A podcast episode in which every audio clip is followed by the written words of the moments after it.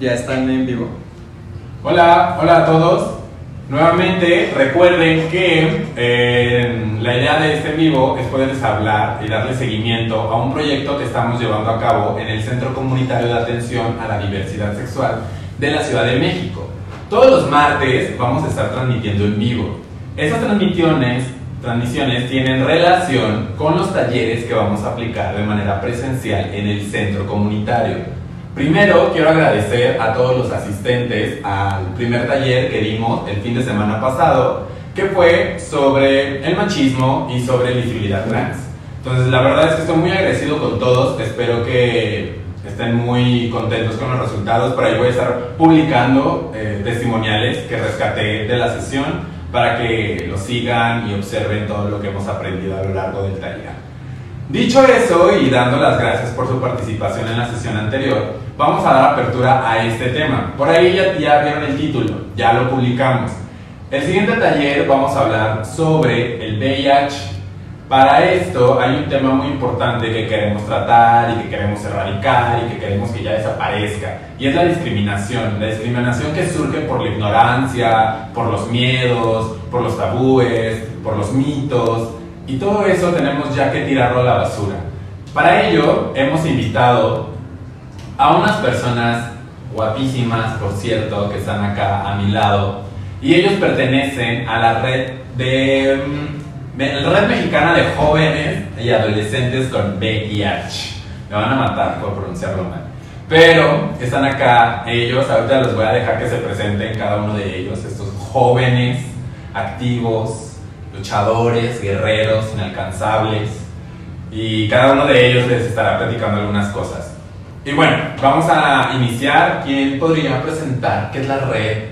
¿Qué están haciendo? ¿Quiénes son ustedes? ¿Quiénes son estos jóvenes y adolescentes? Ok, yo les platico un poco, te platico un poco. Eh, la Red Mexicana de Jóvenes y Adolescentes Positivos es, somos un grupo de personas, todas con VIH, todas jóvenes, menores de 29 años, eh, que, hemos decidido juntarnos, hemos decidido acompañarnos para darle respuesta a la pandemia de VIH desde la parte interna. ¿Qué hacemos? Hacemos este, acompañamientos a los servicios de salud cuando encontramos algún nuevo diagnóstico, se acerca a nosotros, tratamos de acompañarlo para que luego a vincularse. También hacemos acompañamiento entre pares, o sea, somos compas. Una vez que estás con nosotros, empezamos como a, a hablar sobre experiencias, sobre cómo han sido nuestras propias vivencias y ayudar a que nuestras estrategias le ayuden al resto. También hacemos eh, la parte de formación, tenemos este, un grupo donde nos vemos cada viernes, donde intentamos tener sesiones, donde eh, herramientas, ¿no? Herramientas desde salud sexual, cómo cuidarnos, hablamos de drogas, trabajo sexual, hablamos sobre medicamentos, sobre cuáles son los diferentes sistemas de salud. Esto para que todas las personas jóvenes con VIH tengan todas las herramientas posibles para enfrentarse al mundo que está allá afuera. También tenemos un tema fuerte de incidencia, incidencia política, legislativa, cultural, desde nuestra propia vivencia para siempre anteponer a las voces de las juventudes con VIH al frente de la respuesta y no atrás. No, no, lo que buscamos es que se deje este discurso de asumir por los, las necesidades de nuestros jóvenes y que seamos escuchados y que sean nuestras necesidades que provengan de nosotros las que sean atendidas. Y básicamente eso es lo que realizamos en la red. Hasta me cansé, me agoté. Eh, de forma concreta, para ti, ¿qué es la red? La red pues es un espacio donde puedes eh, conocer compañeros, otros activistas, compartir experiencias y muchas veces cuando alguien está diagnosticado con el VIH se siente solo, se siente isolado, entonces es un espacio justo para conocer personas que viven la misma experiencia y de ese espacio crear un activismo, un, un grupo que puede defender los derechos y dar visibilidad a las personas que viven con VIH. Perfecto. Espero que les haya quedado claro quiénes son ellos, quién es la red. Ahorita vamos a desarrollar un poco más de lo que están haciendo actualmente como organización. Están haciendo muchísimas cosas para poder mejorar la calidad de vida, la situación y la sociedad que pueda mejorar para las personas que tienen VIH. Pero antes de poder seguir abarcando los temas que van a venir en el siguiente fin de semana, quiero que se presenten. ¿Quiénes son ustedes? Cómo se llaman, qué andan haciendo en la red, cómo nos encontramos quizá en sus redes sociales. ¿Por dónde iniciamos? Por allá, porque para iniciar este Porque ya hablé mucho. Sí, ya.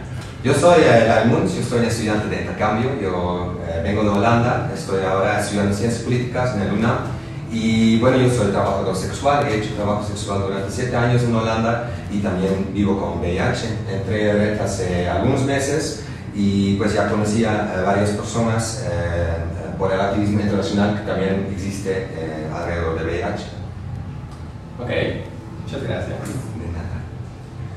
Bueno, pues yo soy Raúl Caporal, he trabajado en la agenda de VIH ya hace algunos años.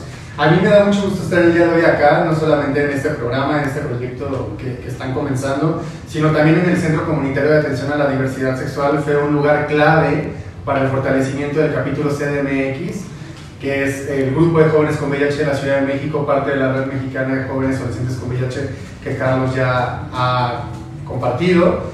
Y realmente este espacio representó una oportunidad para fortalecernos, para la movilización misma y también para crear un espacio seguro que permitía a las juventudes con VIH venir acá a ser contenidas, a ser acompañadas, pero sobre todo a ser formadas. ¿Formadas para qué? Para cambiar realidades, para cambiar política pública, para generar programas sociales realmente eficaces para que respondan a las necesidades de la población joven y de las poblaciones clave.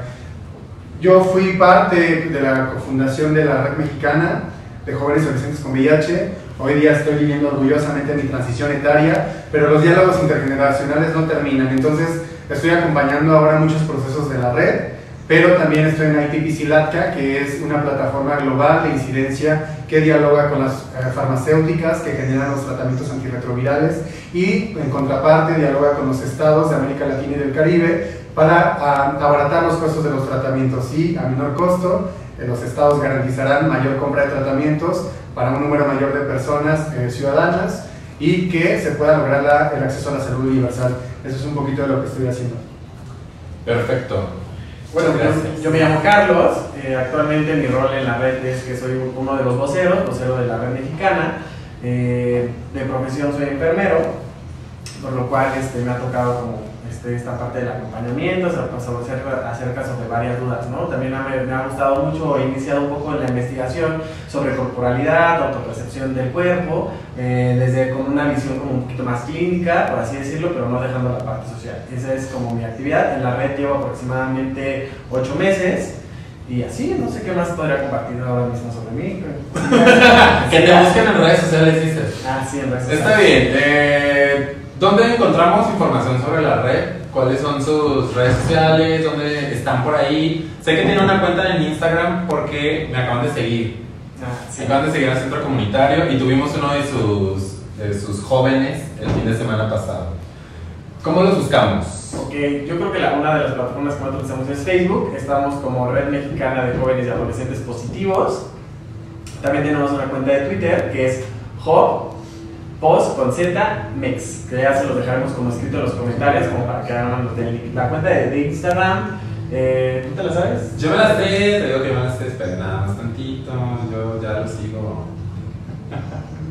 Creo. Creo que sí. Igual esta cuenta es una cuenta nueva donde estamos empezando como a hacer un poco, de hacer visible la chamba que realizamos, que, que realizamos. También es bien importante que esto de las redes ha sido un reto a veces para nosotros, ya que por los temas que ya este, que vamos a abordar más adelante sobre discriminación, tiene que ver con la visibilidad, en la que, qué, tan, qué tan posible o qué tan es viable la visibilidad de los jóvenes con VIH en redes sociales. Entonces ha sido uno, uno de nuestros retos pero poco a poco hemos tomado esta parte de la visibilidad como una herramienta de incidencia, ¿no? O sea, a partir de, de, de yo, desde mi rostro, para hablar sobre mí, sobre mi vivencia con el VIH, para generar como esta incidencia y estas cosas. Entonces, estaría muy chido que nos siguieran, nos siguieran este, como acompañando, nos siguieran dando like, compartiendo y todo, porque estos son, estos son procesos bien chidos y bien interesantes que se van a ir como desdoblando un poco a partir de mayor visibilidad en redes sociales. Ok, antes de entrar eh, en materia sobre lo que queremos presentarles el fin de semana, que va a ser la siguiente sesión a la cual están invitados, recuerden que es en el centro comunitario Quizá no les di el contexto a los que no conocen mucho de lo que estamos haciendo y o tal vez estás apenas conectando, te reitero la invitación.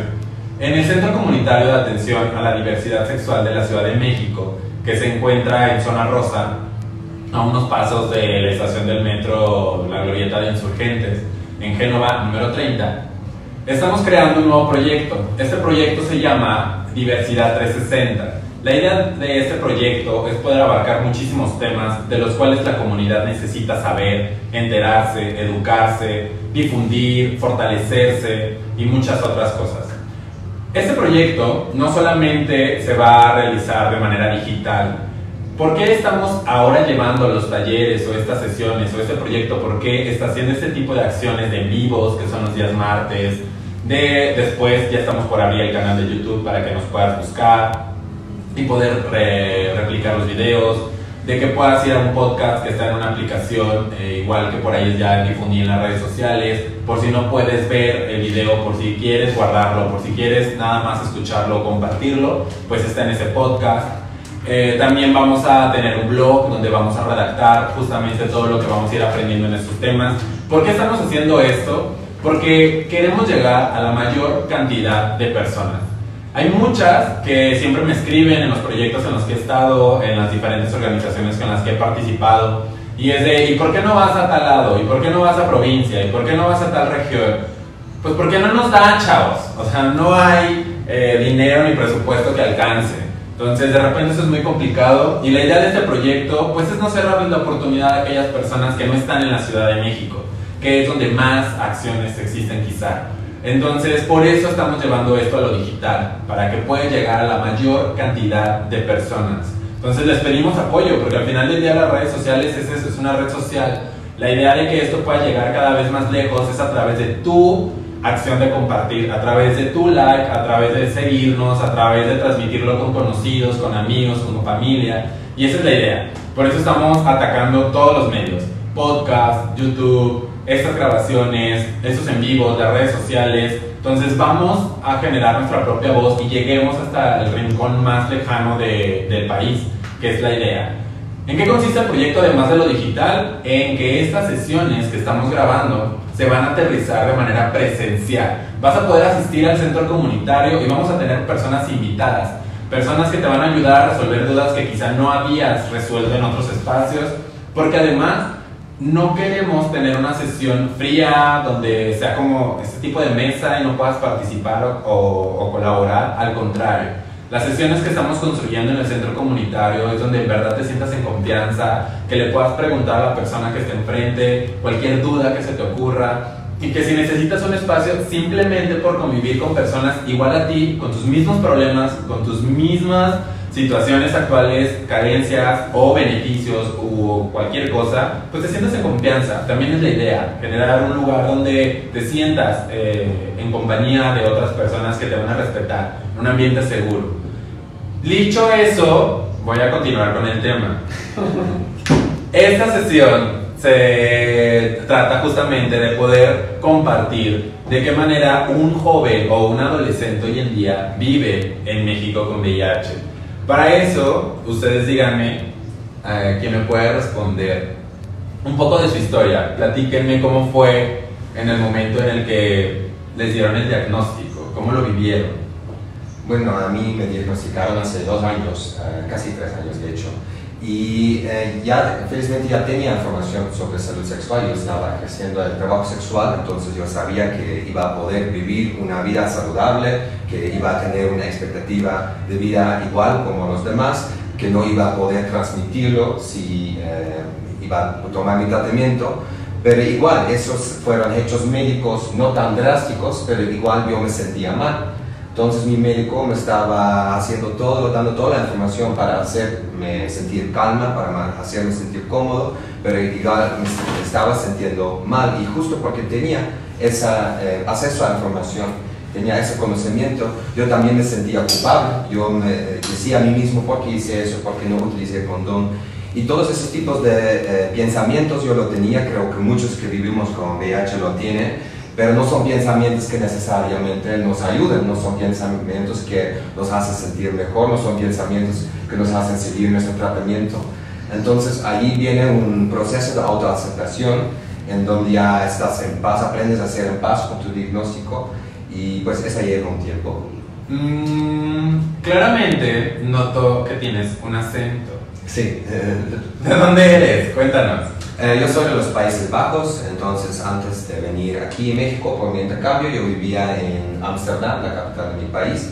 ¿Dónde Ámsterdam. eh, recibes tu diagnóstico? Eh, allí recibí mi diagnóstico, Ok. en Ámsterdam. Y escucho cosas positivas con relación a que tenías información o que tienes acceso a información. Sí, bueno, esa parte de tener acceso a información era porque yo era trabajador sexual y porque yo hacía activismo y yo hacía parte de la comunidad. Lo que veo en mi país y también en México es una realidad que mucha gente no, todavía no tiene acceso a ese tipo de información. Mucha gente no sabe que con el VIH vas a tener la misma expectativa de vida, que no vas a poder transmitirlo si tienes eh, acceso al tratamiento. Entonces, ese tipo de conocimiento en mi país como en México, mucha gente no lo tiene, justo porque en la educación sexual en los colegios sí, sí lo tienen. En muchos casos no, no hay educación sexual, sí hay educación sexual, no prestan atención a este tema, nada más dicen, utiliza condón, hay algunas enfermedades peligrosas y ya está, no explican bien cómo realmente funciona. Entonces, esa falta de eh, acceso a información y educación sexual es un problema global. Desde tu postura como trabajador sexual eh, activo, me imagino, eh, ¿qué hace falta aún en México? Em, bueno, pues, hay varias cosas. Hay una, yo creo que los trabajadores sexuales necesitan espacios seguros y legales donde pueden trabajar. Cuando hay espacios em, indicados donde pueden ejercer su trabajo, también es más fácil por los servicios de salud acceder a los trabajadores sexuales. Ahora el problema es que muchos servicios de salud no tienen acceso a los trabajadores sexuales sexuales directamente porque no sabemos en qué tipo de espacios están trabajando. Eso es un problema.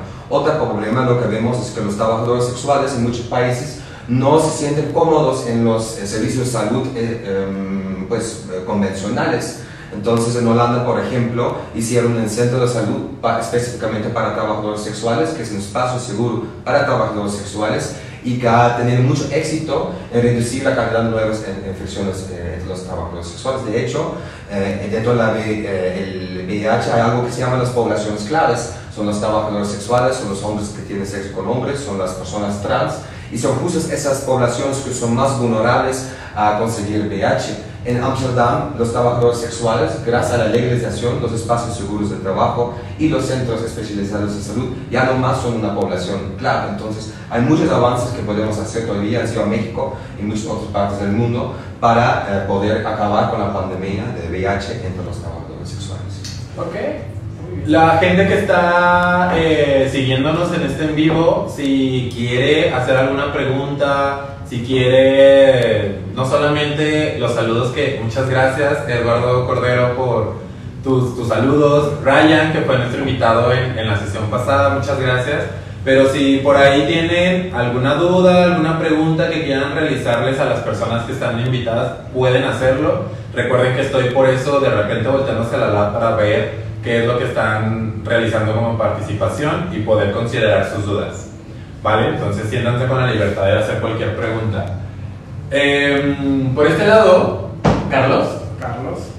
cuéntanos, ¿tú cómo describirías la vida de un joven o de un adolescente que recibe el diagnóstico de VIH en México? En México.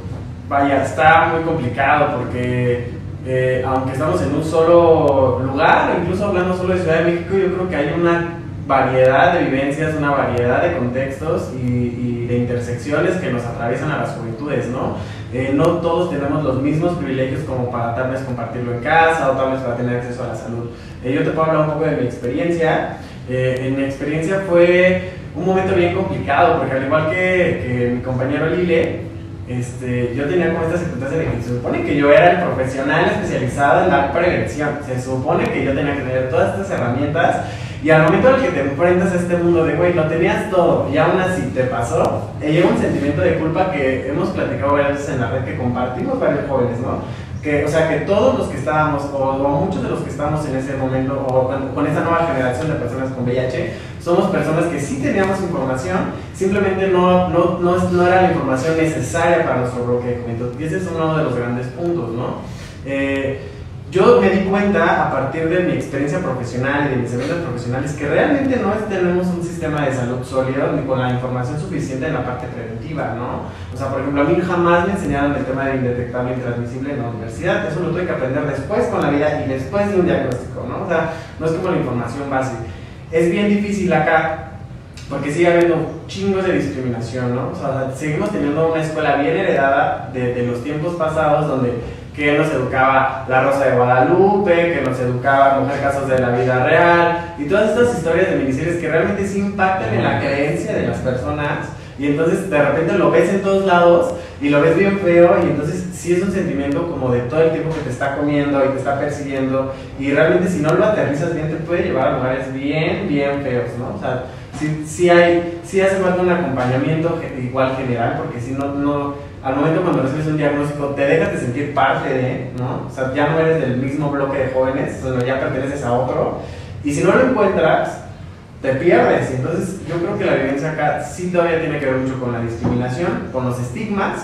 Y, muchas veces esta información que con una intención positiva, porque muchos de estos mensajes son como como su intención es disipar, pero realmente te dejan más prejuicios y te dejan mucho más mala información y que en el momento incorrecto te puede llevar a, te puede obligar a tomar decisiones bien feas, ¿no? Como no tomar el tratamiento, como no querérselo comentar a nadie y dejarte hasta que, hasta que el cuerpo avise y entonces cuando avisa no avisa de una manera linda, entonces siento que sí nos hace falta mucho más herramientas como para, ok, ya no, ya no hablar un poco, no, no, ya no enfocar tanto en la parte preventiva, sino que también que haya un mensaje duro y sólido sobre qué se hace después del diagnóstico de VIH, ¿no? Ok, muchas gracias. Eh, saludos a Leo Chávez, a Estigma Social, a Mike Sandoval, Ángel Navarro. Eh, gracias por conectarse. Si tienen dudas o comentarios, síganlo haciendo. No, no hay límite de participación, chavos. Entonces, sin temor. Eh, Raúl, ¿tú qué nos podrías decir con relación a todo lo que Carlos nos dijo que fue como bastante información? Porque, pues, pues vocera, ¿no? Por eso es vocera de la red. Digo, vocero. este, vocera está bien. Porque sin problema. Este, Raúl, ¿por qué una persona hoy en día, un joven o un adolescente, pues le tenemos miedo a hacernos la prueba? No la queremos hacer no queremos saber nuestro estatus, no sabemos, incluso a veces no sabemos a dónde ir, más eh, en otros lados de la ciudad, ¿no? Por acá tenemos poca más información. Justo. Sí, justo dices algo bien importante, más allá de la Ciudad de México, ¿no? En esta burbuja, no solamente que ha sido eh, muy progresista en, al momento de tomar decisiones en política pública y legislación, que ha permitido avanzar mucho en la respuesta ante la pandemia del VIH, pero yo quisiera salirme más allá, ¿no? ¿Qué está sucediendo en los estados? Y no, no, no puedo dejar pasar la oportunidad de hablar que tú y yo somos del estado de Guanajuato y bueno, que las realidades y contextos son bien, distintos. ¿no? El cómo se vive en el norte del país, en el sur del país, tiene particularidad. ¿no? A veces solamente nos acostumbramos a escuchar eh, los informes que dice el Centro Nacional para la Prevención y Control de SIDA, SIDA, que básicamente es el programa nacional en México, cada trimestre nos está lanzando números, números epidemiológicos de cómo va la pandemia, si va a la alza, si se va reduciendo, cómo se va manifestando y cambiando entre las distintas poblaciones clave. Y a veces olvidamos que cada uno de esos números es una persona diferente, que es una vida eh, particular, que, que, con una realidad y un contexto bien distinto y que este mundo en general, no solamente en México, estamos cambiando un montón y que sí, la pandemia de VIH hace 35 años llegó, llegó a la humanidad a mostrarnos cómo atender eh, desde la salud pública, desde la ciencia, desde la academia, pero sobre todo el cómo responder ante una pandemia desde la comunidad, ¿no? el trabajo comunitario, el trabajo territorial, el podernos identificar y reconocer como poblaciones en toda su máxima diversidad y que sí ha ido cambiando mucho. Yo tengo un diagnóstico hace casi 12 años, fue en 2018-2019, cuando yo recibo mi diagnóstico y la realidad era una cosa totalmente distinta, fue en el estado de Querétaro para ser exactos, y eh, tan solo la información que te permitía obtener en el consultorio médico es totalmente diferente a lo de hoy, pero no quiero dejar pasar la oportunidad tampoco de hablar de que todavía desafortunadamente muchos espacios clínicos ¿no? para recibir atención aún cargan mucho estigma y mucho prejuicio. Yo creo que tenemos que vivir y endurecer la reeducación que se está haciendo al, personal médico y de salud, que estamos viviendo nuevas etapas. Claro, por ejemplo, acaban de comentar mis compañeros, indetectable, no transmisible, pero cuántos médicos en realidad acá en México se suman a, a esta realidad y, a los resultados de, de años de investigación que se ha hecho, que en el último AIDS Conference, donde tuve la oportunidad también de conocer a Lyle, eh, que fue en Ámsterdam precisamente. Ahí se, se, presentaron los resultados de los estudios del estudio Partner, en donde pues se, se, se daba ya, se comunicaba que una persona indetectable, es decir, que la cantidad de virus en su cuerpo está suprimida gracias al tratamiento antirretroviral, no representa un riesgo para la salud, que es lo más importante, y segundo, no transmite el virus. Bueno, eso es una realidad, pero ¿cómo estamos trabajando la divulgación de esta realidad al personal médico y de salud, sobre todo en, en los estados, y no, también sucede en la Ciudad de México, pero en, en, los, en el, resto, el, el resto de, de Latinoamérica, ¿no? Que, desafortunadamente se sigue trabajando desde la vieja escuela médica y eso es bien cruel. ¿Por qué? Porque tenemos el derecho al acceso a la información, el acceso a la innovación, es un derecho humano, el acceso a conocer y sobre todo, algo bien importante que no se ha mencionado acá, el derecho a acceder al placer. Las personas con VIH también tenemos el derecho al placer. Desafortunadamente todavía recibiendo tu diagnóstico te van a tratar de privarlos. No digo, no quiero hablar en lo general, estoy hablando de muchos casos que se dan, que es una realidad, que después de un diagnóstico el personal médico de salud te priva de ejercer tu sexualidad como la estabas llevando antes. Es verdad, ahora tendremos que vivir un proceso de reeducación, de conocimiento, de información para reducir riesgos, para reducir daños, para evitar nuevas transmisiones. Eso es verdad. Pero algo importante también que hay que quitar del discurso es que quienes vivimos con VIH no somos responsables de las tomas de decisiones de los demás, ni somos responsables de la vida sexual de los demás, ¿no? Y eso no, no nos quita. Entonces el saber que indetectable es intransmisible es una herramienta más para nosotros desenvolvernos en nuestra vida sexual, en nuestra vida sexoafectiva, eh, en nuestra vida social, en día a día, ¿no? Y, y, es una lucha que se tiene que hacer constantemente para lograr estos cambios, no solamente estructurales en la política pública, sino también en el cómo se aborda el discurso de prevención, acompañamiento a quienes ya vivimos con VIH, porque casi todos los esfuerzos se centran en la prevención primaria y la detección oportuna. Pero ¿qué hay de aquellos que vivimos ya con VIH? ¿no? El acompañamiento para continuar adheridos a los tratamientos antirretrovirales, que no solamente es ir a la clínica y recibir tu pastilla, sino también es el cómo me voy a tomar una pastilla todos los días por el resto de mi vida. Hay que reconocer y saber identificar las, eh, los distintos factores que pueden atravesarnos en lo general cualquier población con VIH y en especial también las juventudes con VIH. Es el acceso, el poder trasladarte de la clínica a tu casa, el levantarte temprano para ir a hacerte unos estudios médicos, el irte a la clínica Condesa cinco horas antes de, tu, de la entrada a tu trabajo para poder esperar a recibir el tratamiento antirretroviral. Hay personas en los estados, por ejemplo Oaxaca, que viajan hasta siete horas desde ciertos poblados eh, para poder recibir la atención médica. Entonces, hay un serie de factores y determinantes sociales como la pobreza, la exclusión, la violencia de género, de que las compañeras no puedan administrar sus propios recursos, a veces no se tiene ni el recurso para trasladarse a la clínica. Entonces, ¿cómo identificar y reconocer todos estos factores para poderlos irlos eliminando y lograr llegar a una generación libre de SIDA? Esa es la pregunta 2030, que es como la fecha límite que se ha propuesto el sistema de las Naciones Unidas y los países miembros que han adoptado para ponerle un fin a la pandemia. Ok, mucha intensidad. Yo la verdad estoy así. Este... bueno, vamos a darle un poquito de voz al, al, al en vivo, a la gente que nos está siguiendo. Iván dice o pregunta. Pregunta para los compañeros de México. ¿Qué está haciendo el programa de VIH de la CNDH actualmente? ¿Cómo evaluarían su actuar y sobre todo preguntar si ustedes actualmente tienen trabajos específicos que estén trabajando de la mano con la institución? Y si es así, ¿qué están haciendo? Wow, una pregunta. Estamos todos... Demasiado después. igual, igual la contestamos por pedazos. A mí me gustaría compartir la parte de, de la CNH como una, de, bueno, como a la institución a la cual se emiten las quejas y tenemos como este tema de las políticas o las acciones que muchas veces la población no se sabe quejar y si no se sabe quejar no, no, hay, no puede haber una exigencia mayor. Entonces yo creo que la exigencia que debemos hacer ahora mismo es reeducarnos para cómo hacer el proceso de queja, ¿no? identificar cómo lo podemos hacer para que estas acciones puedan ser replicadas. ¿no? Eh, con la red tuvimos un acercamiento en algún momento con la CNDH. Y sí, no, sí, ¿Nos acercamos? O sea, ¿hace cuánto tiempo? La, ¿Las sesiones pasadas principias? Sí, hace siete años que venimos trabajando con el programa de VIH de la CNDH y ha representado un gran aliado en el tema de acompañamiento en, en, en, observancia de la violación de los derechos humanos, sobre todo cuando hay escasez de tratamiento antirretroviral. ¿no? Sí, sí, sí. Ahora la, la nueva administración del programa desconocemos, no hemos tenido un acercamiento, estaría buenísimo poder conocer cuál, cómo es que se va a trabajar. Eh, ya lleva varios meses que se asumió el cargo, pero no, no se ha dado la oportunidad.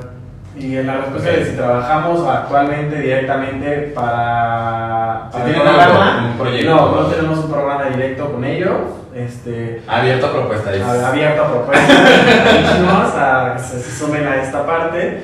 Pero sí tenemos esta vinculación, sí sabemos que es bien importante eh, realizar la- las quejas. Esto es lo que yo creo que es lo más vital. Utilizar el recurso que se tiene para que se puedan hacer las recomendaciones suficientes, para que se, se utilicen estos mecanismos que existen y existen por algo y que realmente una vez utilizándolos tienen que dar una respuesta, ¿no? O sea, independientemente si trabajan o no directamente con la red, sí trabajan directamente con la población joven con VIH y entonces aquí es donde nosotros tenemos que exigirles a partir de las quejas. Vale, pues. Esos invitados hablan con muchísima enjundia, ustedes son bien apasionados. Eh, saludos, Johnny, eh, desde Ecuador. Leo Chávez, ¿tienen contacto de algunos psicólogos sobre esto para foráneos o grupos de apoyo? Ah, Sí, eh, Eh, sí, me imagino que como toda organización, por eso es importante empezarlos a seguir en sus redes sociales. Ellos están de manera tanto individual como personas, obviamente Raúl, Carlos, Laia, él. Este, eh, pueden seguirlos en sus redes sociales, son personas la verdad que yo conozco particularmente, son grandes seres humanos y estoy seguro que si en algún momento ustedes tienen la necesidad de charlar con alguien, pedir un consejo, lo que sea, ellos van a estar ahí. Pero independientemente de sus cuentas personales de redes sociales, también tienen una red social como Red de Jóvenes. Por eso es importante que los sigan. Si en algún momento tú tienes la necesidad de buscar una asesoría, un consejo, no sabes a dónde ir, una orientación, búscalos. Están en Facebook, están en Twitter, están en Instagram.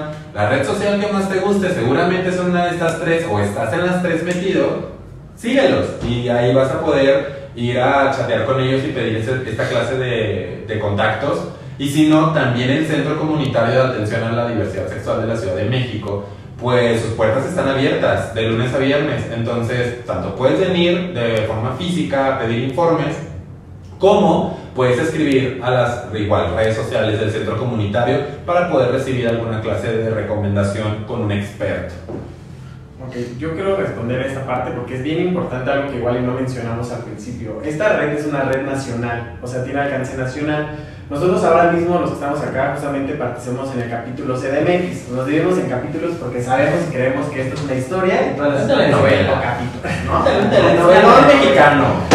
Pero también tenemos capítulos en otros estados, con otra banda que también está trabajando desde sus trincheras, está trabajando desde las vivencias locales y, y hemos tenido un alcance ya en varios estados donde ya hay grupos eh, que igual no son tan grandes como el de acá, acá somos aproximadamente 140, pero hay otros grupos que también están trabajando y también se están reuniendo. En la parte de psicología, eh, como, como bien lo mencionamos, la parte de la red justamente se basa en esto, en la vinculación. Pero también creemos que la parte del acompañamiento entre pares este, es como, nuestro, es como la, la primera base, ¿no? O sea, primero, toca base con tus pares, toca base con las personas que están a tu alrededor que tienen VIH, júntense, platiquen, dialoguen y una vez que estén dentro, acompáñense a estos servicios de salud, porque estos servicios de salud hoy día es una realidad que se tienen que exigir de manera de calidad, o sea, no se nos da con calidad de un inicio, deben exigirse y una de esas maneras de exigirse es acompañarse, ¿no? O sea, acompañarse en bloque. No sé, igual y nos mandas un mensaje eh, este, de qué estado de la República eres para que nosotros te vinculemos con el capítulo, con la persona que esté como enlace en ese estado, para que se comunique contigo y vean las estrategias para que puedas formar parte de nosotros, nos vayamos acompañando y lo sigamos trabajando, ¿no? Porque incluso nos han llegado varios mensajes a las redes de otras personas que igual no están en el bloque de edad, que se pasan y no es como que tengamos una negativa, ah, no, no chambeamos contigo, ¿no? Sino bien, que intentamos vincular madurita, mi amigo.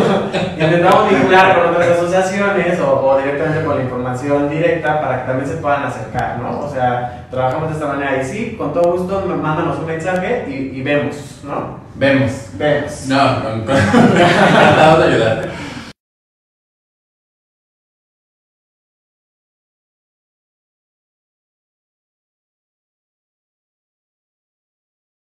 social y privada en el país Gracias. Saludos desde el norte del país. Desde Saltillo, creo, ¿no? Ahora. Sí, conozco, conozco. Bruja. Porque la otra que trae la bolita. y ya sabe que vale. Ya echamos cartas. Sí, bueno. Sabemos, eh, también es válido. ¿Tenemos la información? Sí, claro que la tenemos. Ah, mira, aquí informe dices. Eh, ¿Quién responde? Mira, es bien difícil hablar sobre este tema en un parte general porque para mí, para nosotros, desabasto es que al menos una sola persona vaya a recibir su medicamento y no se le dé. Una sola persona, yo consideraría que hay desabasto y se tiene que trabajar de esa manera, ¿no? Hemos recolectado historias donde nos, donde nos, nos platican, oye, fui al centro de salud, al capacital, estoy tal y no me dan mi medicamento, entonces hacemos el acompañamiento y a través de los mecanismos de queja se llegan a recrear. Quizá eh, un desabasto de que no haya medicamento este, podría ser como ya hablar como algo más en serio. Lo que queremos o lo que sabemos es que hay una necesidad en estos mecanismos del transporte, de la traducción, de que esté disponible el medicamento en la farmacia para que cuando tú lo recibes te lo den, ¿no? Entonces, eso es la, la- lo que hemos estado como detectando que ha estado pasando. Hace unos meses pasó el boom del tema de los desabastos porque estábamos como en esta parte de los procesos de compra, bla, bla, bla, entonces los números como que no bajaban, sentíamos que no llegábamos, pero ha habido mecanismos que han logrado como este solventar todo esto, pero sí es bien importante ponerle el ojo, poner, che- checar todos los mecanismos, como el mecanismo de salvar, que nos ayuda como a saber este, todos estos stocks antirretrovirales en los capacits, y, te- y tenemos que estarlo este, observando. O sea, no te podría decir en este momento, hay desabasto, pero tampoco no hay desabastos. Existen ciertas circunstancias que hacen que personas no reciban su tratamiento en el momento en que lo acuden, pero tendremos que ver exactamente cuál es la situación, ¿no? Si no hay el medicamento, o, o quizá hay, un hay una falla en este mecanismo de a donde lo almacenan, a la farmacia, a la recepción, está fallando algo por ahí y por eso es que las personas no pueden accesar. Entonces es un tema muchísimo más complejo que decir hay desabasto o no hay desabasto. Ok. Bueno, también tal vez es importante, Rubén, añadir que importante es que no hay eh, desabasto porque eh, no, están, no solamente causan mucha intranquilidad con las personas que viven con VIH Sí. cuando no tienen acceso a sus medicamentos, sino también es un riesgo de salud público, como ya llevamos comentando, indetectables e intransmisibles. Eso quiere decir cuando una persona con VIH está en tratamiento no lo puede transmitir. Cuando no hay tratamiento o el tratamiento está interrumpido, hay el riesgo de que la persona se puede poner detectable o que el virus tiene una mutación y que ya se pone resistente al tratamiento. Esas cosas hacen que el vi- vi- virus se puede de nuevo llegar a otras personas. Entonces, el tratamiento no es solamente un derecho individual de la persona que vive con VIH, sino también es un tema de salud público para poder controlar esa pandemia. pand- Pandemia. pandemia. Eso. Bueno, ahí está la respuesta. Vemos. Eh, por ahí Mike Sandoval. Es importante que las personas que son diagnosticadas con VIH busquen apoyo terapéutico, ya que se genera una, depres- ya que se genera una depresión post-diagnóstico que puede llegar, que puede llevar a tener pensamientos suicidas. Además también Además es también que se genere mayor información sobre prevención y atención dentro de la comunidad LGBTTIQA, ya que tienen muchos estigmas hacia las personas que viven con VIH y eso genera que vuelvas al closet.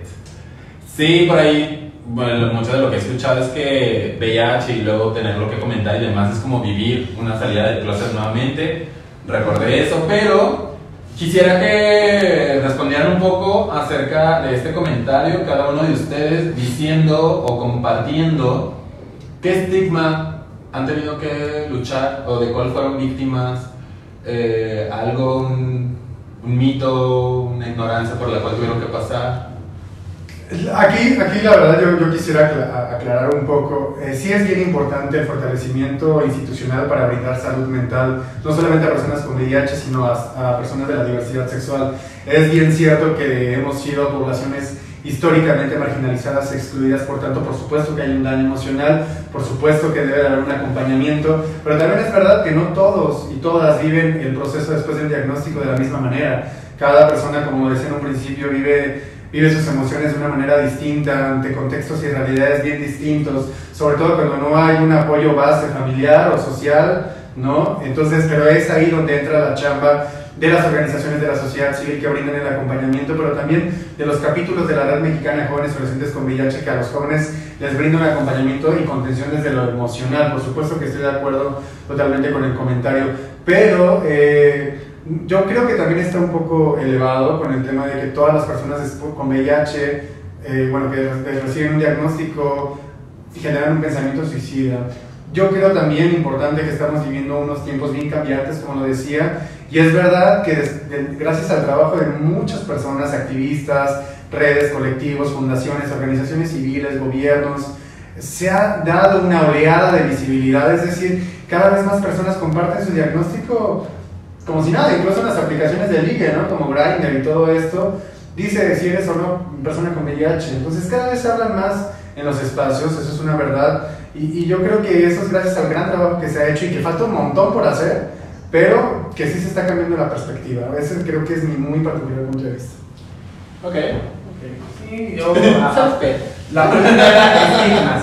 Yo comparto totalmente esta parte porque creo que desde ahí se puede partir desde un estigma, ¿no? O sea, a partir de que este estigma de una vez que fuiste diagnosticado con VIH, en ese momento eres una persona propensa a la depresión total y al suicidio, ¿no?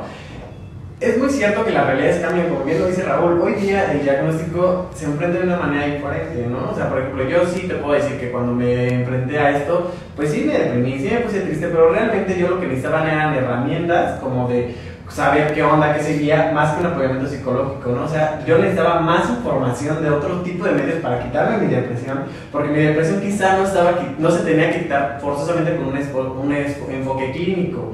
Muchas veces pasa que nuestros cuerpos con VIH se nos considera una vez teniendo VIH ya enfermos, entonces todo se nos quiere medicalizar, todo se nos quiere hacer desde el enfoque clínico y no, ¿no? O sea, tenemos un tema bien social acá que, que, también queremos este, sortear, ¿no? O sea, tú hablabas de los estigmas, la pregunta te la quiero contestar para que no sientas que nos asaltamos.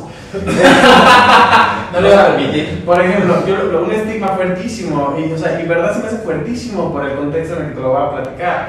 Recién termino la licenciatura, a punto de, de egresar, me tengo que ir a servicio social y resulta ser que yo comparto mi diagnóstico con la parte de servicio social porque quería un hospital en Ciudad de México para poderme seguir haciendo mi tratamiento, ¿no? Pero resulta ser que no, que no sucede así, sino que se me empieza a, a decir que no puedo ir directamente a un hospital porque el hospital no se quiere hacer cargo, si llegara a pasar algo, bla, bla, bla, ¿sabes? En una, una escuela pública de formación de enfermeros y profesionales de la salud pensaban que una persona con VIH era una persona vulnerable ¿no? A pesar de que mi situación clínica no lo es, ¿no? Soy indetectable, tengo, no sé, cuatro geniales,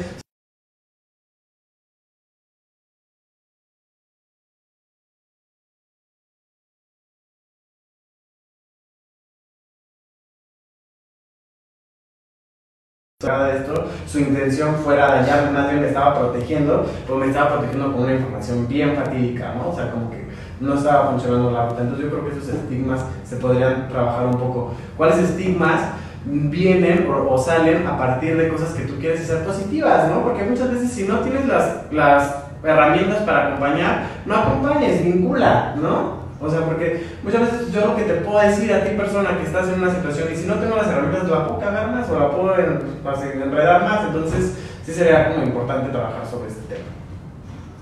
Ok, muchas gracias por compartirnos tu historia. de estigma. El estigma. De este lado, ah, ahora no desde Holanda, sino desde México, has, tenido que quitar algún estigma, quizá tener que pasarlo o algo semejante. Sí, uh, tú eres de Celaya, ¿cierto? Sí. Bueno, por ejemplo, yo estaba, sí, yo estaba viajando por, la violencia? estaba viajando por allí y en mi granja tengo mencionado que yo soy positivo indetectable, sí, solo que está por el parte de atrás. Entonces, nada más ve mis fotos, comienzan a hablar, teníamos una conversación chida, cambiamos fotos y vamos a conocernos. Y justo al punto que él está revisando mi perfil, eh, eh, luego la conversación, él dice, ah, pero tú eres positivo. Yo digo, sí. Y dice, ah, ya, ya nomás vamos a vernos. Entonces, esos tipos de cosas, o, me bloqueó en ese caso. Esos tipos de cosas pasan mucho y, y lo frustrante es no tanto que ese chavo no, no me quiere ver, no, tal vez no es tan interesante igual, pero... está bien, te enamoraste. Me enamoré, eh, Eh, el irritante a veces es que eh, tú como persona con VIH tienes toda la información. Eh, tu médico te explicó las cosas, tú has leído las investigaciones. En nuestro caso estamos haciendo parte del activismo y la persona que está al otro lado de la mesa, que tal vez no tiene VIH, que descubre sobre tu sobre tu estatus, tiene muchos prejuicios y tiene poca información. Pero cuando tú compartes, compartes tu información, ellos no te creen. Piensan que tú estás diciendo las cosas porque pues quieres tener sexo a pelo, no sé cuál, cuál pues, pensamientos tienen, cuáles prejuicios tienen. Entonces, mientras que tú tienes la información, tienes todos los datos científicos, las personas no te confían. Y esa cuestión de confianza es algo que históricamente ha tocado mucho a las personas con VIH porque nos vi, la sociedad nos vio como personas que no eh, son confiables, personas que mienten o personas que no quieren compartir sus datos. Entonces, eso es también lo que la hace difícil estar compartiendo el estatus. Es la razón por cual todavía muchas personas con VIH, aunque están en tratamiento, aunque no lo pueden transmitir, no lo quieren eh, decir. Ellos tienen miedo a ese rechazo, tienen miedo a ese estigma. Y ese estigma, por eso, bloquea la conversación abierta sobre eh, el VIH. Y, y, también es un poco doloroso ¿no? que eh, a veces de tu misma comunidad, de la comunidad LGBT, que, que sabe muy bien cómo, pues, eh, cómo es eh, ser discriminada, existe discriminación dentro de esa comunidad. E, eso no es un hecho nuevo, ya, ya sabíamos eso. Pero es, es eh, algo feo, es algo que tenemos que trabajar. Ok. Y así hay muchas experiencias. Otra que te voy a comentar. dale, dale, pues, a ver, dame un programa. Justo era de un, de un cliente, él es doctor, y hice una entrevista sobre VIH, él me contactó, dijo, Lal, ¿cómo te puedo apoyar? muy valiente que lo dice, yo pensé, e-, es un hombre abierto, quiere, eh, quiere hablar sobre eso. Y yo le dije, no tienes que apoyarme, nada más tienes que ser mi cliente como lo eras antes, ¿no? Que, que volvamos a tener una cita y que eso me haría lo más fácil, eh, feliz que la gente me trata igual.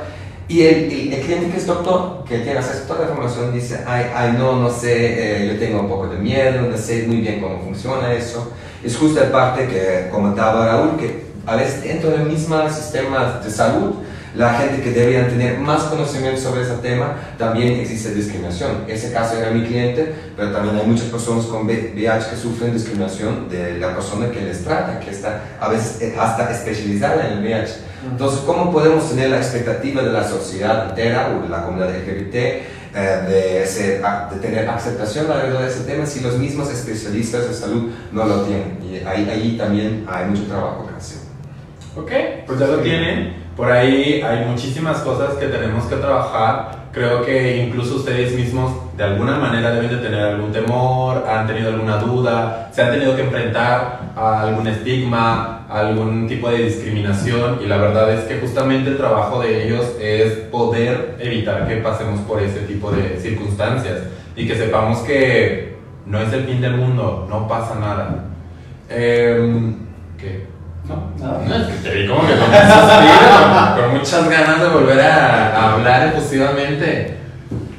No, bueno, yo nada más quería, quería comentar también que hemos lanzado un proyecto que se llama Use Plus HIV Community, donde también el último programa que transmitieron acá fue colocado en esta plataforma y que quiero aprovechar la ocasión para invitar a descargar esta aplicación en sus teléfonos Android, eh, eh, iOS y es sin costo. Eh, cada vez hay más descargas, hoy día hay más de 5.000 usuarios y está bien chido porque te permite acceder a información que no está tan, tan fácil te, uh, potencializando el uso de las tecnologías. Entonces, nada, quería hacer ese comercial para invitar a la gente Se a, a eh, descargar la aplicación, conocerla, porque por medio de la geolocalización, que es una tecnología que te permite saber a qué distancia se encuentra la organización civil más cercana y qué servicios ofrece, pues te permite justo acercarse, ¿no? Justamente hoy dimos de alta Somos Gay, esta organización que tiene ya tres sedes en, en Paraguay y que eh, seguramente les conocen, han, han, hecho un extraordinario trabajo en, en, América Latina y representan muy chido en, en plataformas globales. Así que nada, eh, va creciendo esta comunidad Dios Plus y también, o sea, hay formas de responder desde lo comunitario, desde lo territorial, desde la academia, desde la ciencia, pero también desde la tecnología, ¿no? Y eso está chido también. Ok. Muchas gracias por tu comercial. Eh, Carlos, hoy, ¿qué le dirías a un joven que no conoce su estatus. Que no conoce su estatus. Híjole, bien importante, siempre hacernos una prueba. Todo el mundo sabemos nuestras historias y todo el mundo sabemos nuestros riesgos.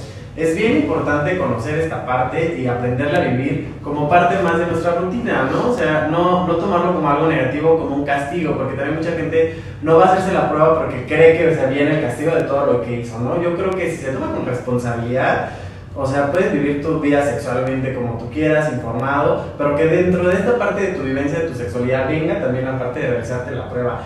Es bien importante detectarse porque que, que no te hagas la prueba y no te detectes no significa que no lo tienes, ¿no? Puede ser que por este tema de, del miedo a hacerse la prueba, pues esté como que subiendo la carga viral y así, y puede haber complicaciones que son completamente innecesarias hoy en día. Los tratamientos que tenemos actualmente pues son súper relax, es una sola pastilla en algunos casos como el mío, hay algunos de dos, tres o hasta cuatro máximo, y, y, que, y que ya no hay como este, como este miedo, ¿no? O sea, antes yo Claro que entiendo que si hablamos del contexto histórico, pues antes era difícil enfrentarse al diagnóstico, porque después de esto venían una serie de cosas que pasaban en tu cuerpo que pues era como una, una, una sentencia, ¿no? Pero hoy día no lo es, hoy día está chido, saber que el diagnóstico está chido, cuidarte está chido, tratarte para que puedas seguir viendo exactamente tu misma sexualidad, porque también puede ser que este punto que hemos platicado en algunos casos con personas no positivas es esto, ¿no? Así que no quiero saber que tengo VIH porque no quiero hacer mi cambio, quiero seguir viviendo mi sexualidad de la misma manera y se puede adaptando lo nuevo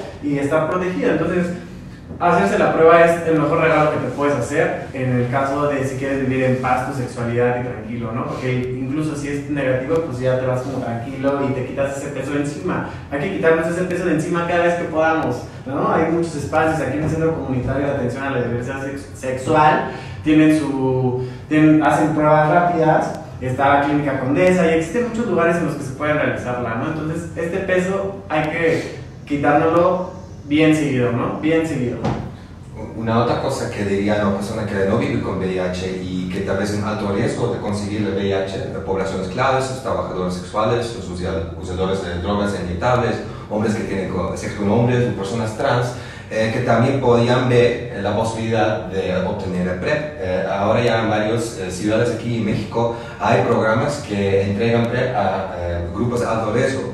Y PrEP es un medicamento que está basado en los medicamentos de VIH, el tratamiento que las personas que viven con VIH están teniendo, solo tiene unos componentes menos y ese tratamiento previene que alguien que tiene, no tiene VIH va a conseguir lo mismo si tiene sexo sin condón con una persona que lo puede transmitir. Entonces es una herramienta muy importante eh, por personas que están a alto riesgo para prevenir la prevención. Si tú te encuentras en una de las poblaciones claves o ves que a veces estás teniendo sexo que se encontró por cualquier razón, eso también puede ser una otra forma de prevención muy importante que ahora están cada vez más desarrollando aquí en México. Perfecto. De hecho, parte de lo que vamos a hablar el fin de semana es justo de a dónde ir, cuáles son tus alternativas, por qué ir, ¿Por qué no tener miedo? ¿Cómo empezar a trabajar con eso? ¿Cómo empezar a quitar estigmas que incluso nosotros mismos teníamos o tenemos y por eso nos ponemos una barrera para poder conocer nuestro estatus? Y quizá tal vez eh, incluso sobre muchísimos métodos de salud sexual, ¿no? Que no solamente es el condón, el condón sí es uno, pero hay muchas alternativas que te puedes generar o que puedes tener acceso o que al final es tu decisión. Claro. Entonces, eso será el fin de semana. Ya no, ya no más, la verdad es que recuerden que esas transmisiones en vivo tampoco es para darles toda la información. Es interactuar un poco con ustedes, es que puedan ir por ahí empezando a lanzar dudas, comentarios, eh, sugerencias, porque esto se aterriza en el taller presencial en el centro comunitario. Nuevamente vamos a tener invitados de la red de jóvenes eh, por acá en el centro comunitario. Con ellos vamos a trabajar la primera parte de esta sesión que va a consistir prácticamente en romper estigmas, en saber que no pasa nada, en que la vida continúa, en aprender a generar red, cuáles son los tips que debemos de seguir y muchas otras cosas. Cómo empezar a sentirse eh, o cómo empezar a fortalecerse sin importar el diagnóstico. Entonces, si tú por allá tienes dudas de dónde ir, qué hacer, cómo hacerlo, si tienes miedo, si quieres eh, integrarte a una red como esta, asiste. Asiste el fin de semana que por acá van a estar de visita. Vamos a desarrollar todos estos temas, vamos a hacer algunas actividades para poder hacer conscientes a las personas sobre el tema de VIH en la juventud, en los adolescentes, qué necesitamos. Y bueno, quiero que cada uno de ustedes pueda terminar esto con para ustedes, ¿qué es el VIH en México? Para, mí el VIH en México es una enfermedad social que se ha ido subsanando y que va evolucionando y así como va evolucionando deben cambiar las estrategias. Este, tenemos que cambiar las estrategias a fin de que cada vez se vayan adecuando a las nuevas generaciones, a las nuevas vivencias, a los nuevos avances tecnológicos, a todo. Entonces para mí el VIH es una enfermedad que se debe ir cambiando se debe ir avanzando en temas sociales y debe ir evolucionando al mismo tiempo que funciona la tecnología a través de eso. Perfecto. Raúl, sin comerciales. Sin comerciales. El VIH creo que no solo para México, sino para el mundo ha sido, eh, más allá de un virus, ha sido la oportunidad histórica de reorganizarse como sociedades a partir del reconocimiento de poblaciones eh, históricamente marginalizadas y vulnerabilizadas y que nos ha enseñado y que ahora nos está enseñando sobre interseccionalidades, que ahora nos está enseñando sobre cómo se vive una vida desde las personas negras, las, las personas migrantes, las personas usuarias de drogas, las personas trabajadoras sexuales. Fue el punto central que nos posicionó para poder, sensibilizó para poder identificar todas aquellas interseccionalidades y vulnerabilidades que atraviesan a las poblaciones y que les vuelve, les marginaliza en todo sentido, ¿no? Entonces, es una oportunidad, es una pandemia que se tiene que erradicar, pero como lo dice Carlos, primero de entrada hay que quitar todo el estigma, discriminación y otras violencias asociadas al virus. Perfecto. Bueno, eh, para mí el VIH en México ha significado también tener acceso a una comunidad, eh, encontrar amigos, compañeros con quienes estamos llevando a cabo esos tipos de cambios que estamos pidiendo. Eh, yo creo que en sí el VIH en México no debes decir eh, el, fin de tu vida, eh, nada que te va a bloquear el nivel definitivo en tu desarrollo personal, pero en muchos casos sí pueden tener esos tipos de bloqueos justo por el estigma social, por falta de acceso al tratamiento y por que, problemáticas que todavía tenemos que resolver.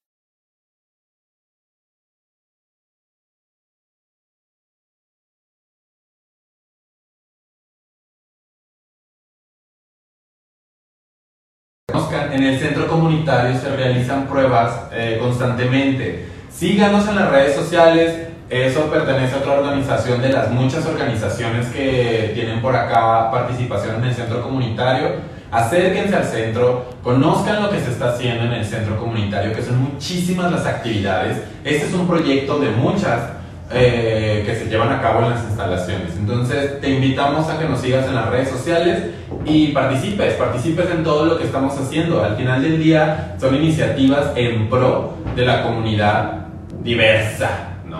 Que al final por eso lleva ese nombre. y nada, los esperamos este fin de semana. Ellos fueron invitados de la red de jóvenes que van a estar nuevamente el fin de semana de manera presencial en el siguiente taller es el sábado. recuerdo la fecha, sábado 19. Sábado 19 a las 3 de la tarde estaremos en el Centro Comunitario de Atención a la Diversidad Sexual de la Ciudad de México, ubicado en la calle de Génova número 30 en Zona Rosa. Si vas a utilizar algún transporte, el metro cercano es el que se encuentra en la glorieta de insurgentes. Está a unos pasos. Así que, pues nada, gracias por conectarse, gracias por todos los comentarios, gracias por, por sus saludos eh, alrededor del país. Esa es la idea, conectar con cada uno de ustedes sin importar en dónde se encuentren. Y si puedes asistir al taller, no te lo pierdas, asiste al centro comunitario este sábado.